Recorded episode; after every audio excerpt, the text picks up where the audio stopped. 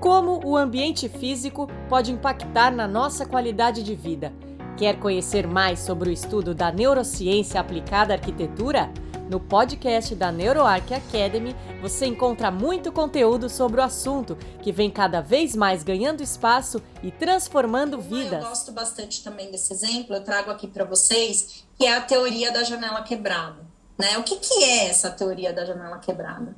Ela foi desenvolvida a partir de um estudo realizado em 1969 pelo psicólogo Philip Zimbardo. Ele é um psicólogo, inclusive vivo ainda, emérito da Universidade de Stanford, muito conhecido, inclusive, pelos seus estudos bem controversos na área é, do comportamento humano. E o que, que ele fez em 69? Ele resolveu colocar dois carros em dois locais distintos. Então, um ele colocou na região do Bronx, se não me engano, em Nova York, que era uma região muito deteriorada.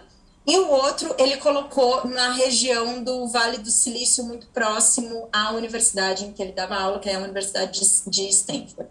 Uma área residencial é, de alto padrão, onde não existia degradação. E aí, o que, que eles fizeram? A mesma coisa nos dois lugares. Tiraram a placa do carro para demonstrar que aquele carro ali talvez não tivesse dono. Né? E o que, que eles observaram do comportamento humano? Que no Bronx, onde já existia uma degradação no espaço, o carro foi depenado em duas horas. Foi muito rápido, assim. Mal deu tempo da pessoa que estava observando ficar no lugar dela para conseguir observar. As pessoas já estavam retirando as peças e, e, e, e acabando com o carro o que não aconteceu no outro carro que estava lá na Califórnia. Ele demorou uh, ao menos duas semanas para começar a ser é, retirada as peças, e foi porque um, um, um moço parece que estava chovendo e ele quis se abrigar no carro. E aí ele quebrou a maçaneta do carro para se abrigar no carro, e aí outro, outro item quebrado no carro demonstrou que aquele carro talvez não tivesse dono, e daí sim a depredação começou. Olha que interessante, gente. E aí, a partir desse experimento, esses dois caras aqui, o George e o James, que já são falecidos, eles pegaram esse experimento e desenvolveram em cima desse experimento uma teoria que se chamou Teoria da Janela Quebrada.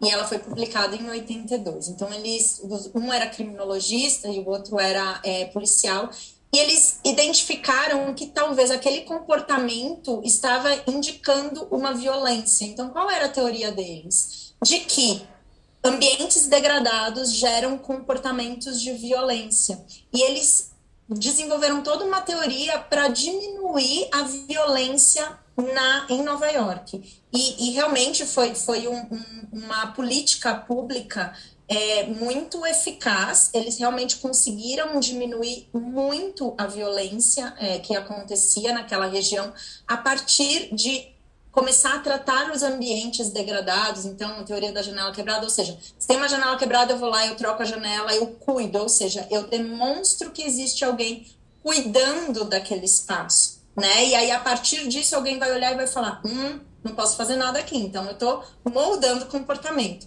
É lógico que a partir dessa teoria, hum, é, muita crítica veio, tá? Crítica porque, enfim, utilizaram isso como uma política pública para hum, distinção de pessoas, enfim. O meu objetivo aqui não, não é entrar nesse mérito, mas é entrar no mérito de que sim, o ambiente ele pode é, indicar um comportamento.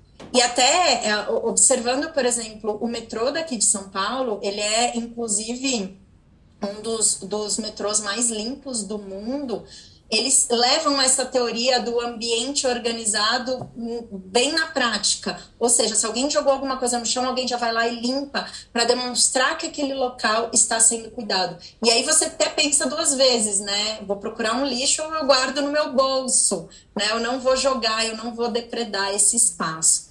Então, é, essa questão do comportamento humano ser moldado pelo ambiente foi sim estudado, teorias saíram a partir aí da psicologia, e eu acho que ele é um ponto fundamental para a gente entender o que, que a gente quer gerar nos nossos ambientes, né? Será que eu quero gerar interação social? Será que eu quero gerar foco? E a partir do meu objetivo, eu posso sim moldar aquele espaço para o comportamento aqui, né? Então, sim, diminuiu a criminalidade em diversas cidades, não só em Nova York, mas sim aumentou a crítica, né, a essa política pública.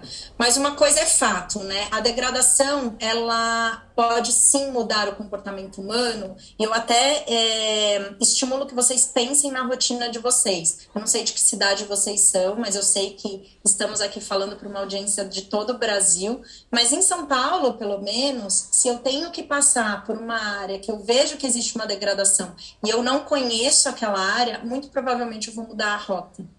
E, gente, olha o impacto disso a longo prazo. Porque, ah, não é só mudar a rota naquele momento, mas em algum momento isso pode gerar em mim uma certa ansiedade, um certo medo, que eu vou, inclusive, cancelar compromissos, porque o meu compromisso vai fazer com que eu passe naquela região.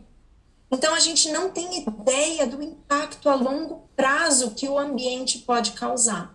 Né? Então, eu só quis fazer esse alerta, porque hum, a gente não está atento né, do, do, quanto isso reverbera nas nossas vidas, o quanto a gente está sim sendo moldado pelo ambiente que nos cerca, em especial aí pelo, pelo ambiente Esse urbano. Esse foi mais um podcast exclusivo da NeuroArc Academy. Para ter acesso a outros conteúdos mais completos, faça parte do nosso membership. Mais informações www.neuro.arc.br. Esperamos você em nosso próximo podcast. Até lá!